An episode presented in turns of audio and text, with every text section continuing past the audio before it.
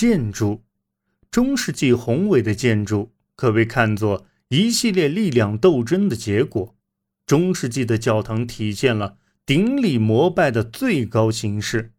如今，我们只能依靠想象力去揣摩当时的泥瓦匠们怀着怎样的心情，仅仅使用凿子、滑车和脚手架，便完成了令人惊叹的工程。同时，这些教堂也可被视为傲慢狂妄的象征。攻城略地的国王们在征服土地上。留下一座座奇伟的教堂，其用意不言而明。这一时期的建筑从一开始就体现了数量与规模上的双重扩张。尽管查理曼在亚琛新建的大教堂壮丽不凡，但与十世纪和十一世纪国王们和皇帝们执掌铸建的教堂相比，仍相形见拙。许多这一时期的教堂采取了一种现在被称为罗马式的经典风格。这些教堂通常呈十字形，在东端设一个半圆形后殿，中殿和屋顶以相对简单的圆头拱支撑。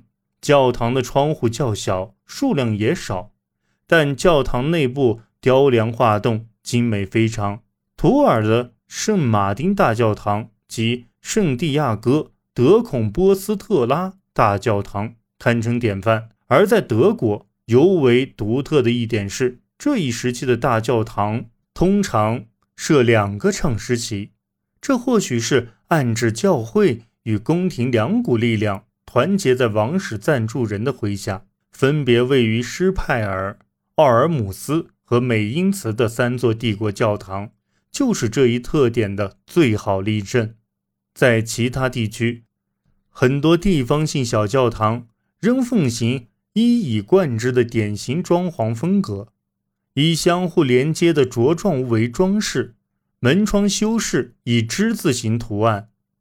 十二世纪，随着学术圈对宇宙神圣力学的兴趣日渐浓厚，建筑师们也更多的开始尝试新想法。尽管此类实验很多时候都是零敲碎打，但一种渴望向天堂伸展、将星辰集聚的新风格正在形成。这种风格被后来崇尚古典风格的文艺复兴时期艺术家们轻蔑地称为哥特式。哥特式建筑的复杂拱顶最早建于1104年建成的杜伦大教堂。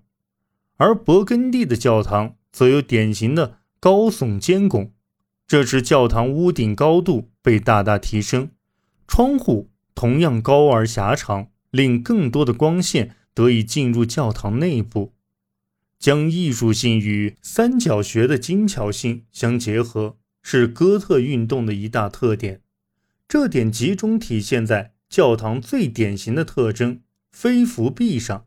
飞扶壁的运用使墙体高度得以增加，墙面装潢也因此更真更美。透入光线的孔径亦可随之增大。巴黎圣母院、沙特尔主教座堂和圣米切尔修道院可以看作是哥特式建筑的最佳典范。位于圣桑的圣埃蒂安大教堂是一座完整的哥特式教堂。尽管他的大主教亨利·圣格利埃称得上是中世纪建筑革新者之一，但哥特风格的灵魂人物仍是圣丹尼修道院的苏格院长。自12世纪30年代末起，苏格院长开始着手一项规模宏大的重建工程，希望以全新的风格翻修巴黎附近的圣丹尼修道院。他为此撰写的两部著作影响甚巨，详尽阐述了该工程的安排，并声明此番重建的必要性。苏格的前程无可置疑，同样，他的世俗企图也昭然若渴。圣丹尼是位于相对较低的法兰西卡佩王朝国王的守护圣人，而苏格本人则是重要的王室谋臣。其实，卡佩王朝国王路易六世召集贵族与德皇亨利五世摊牌，并取得空前成功。紧接着，苏格便提出重修修道院的想法。这难道仅仅是种巧合？据苏格称，在重建过程中，圣丹尼曾呼降神迹，助一臂之力。这种说法借用圣人，证明了这项工程的合理性。并由是提升了卡佩王朝的正统性。就这样，无关紧要的小镇上建起了精美前卫的建筑，其背后所蕴含的是复杂的政治现实。卡佩王朝的势力逐步跃出了法兰西岛，并持续扩张。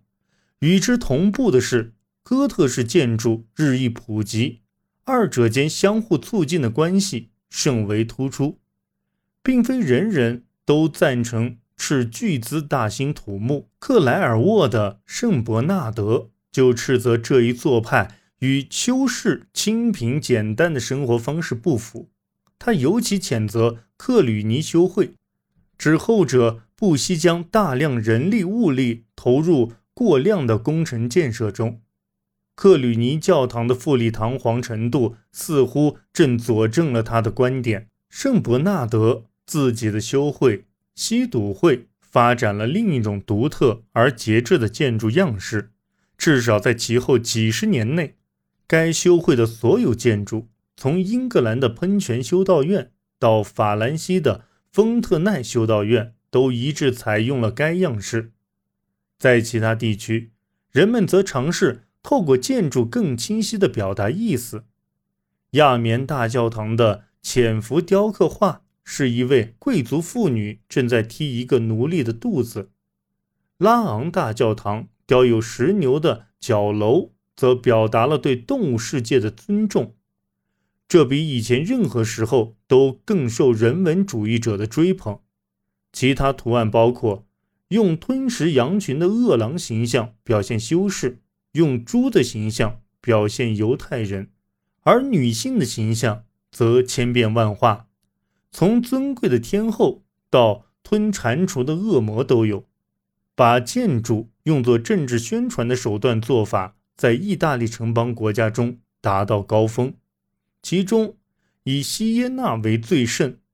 这座城市服从于当时九人党对城市生活的详尽规划，各名门望族修建的防御塔必须符合严格的限高。自一二九七年始，中心广场的所有建筑都必须遵从统一的建筑样式，柱子是必不可少的，阳台则被禁止。次年，精心设计的城市喷泉修建方案开始实施。锡耶纳最重要的公共建筑——公共宫殿，藏有意大利城邦国家中政治意味最为浓重的艺术作品，在他的政府议事厅里。安布罗吉奥·洛伦泽蒂创作的诗壁画，讲述着政府管理孰好孰坏的主题，充斥着正义、共同利益和暴政的各种隐喻。但意大利城邦也并非一切鼓吹政治。当时声名远扬、影响最具的建筑艺术巨匠，当推乔托。乔托出生于十三世纪末。家中以务农为业，他的作品不仅涵括反皇权意象，也有讲述圣方济各和施洗者约翰这两位著名禁欲者生活的题材。或许乔托是获得某种启示，要抹去艺术赞助人所施予的钱财上那难以避免的污点。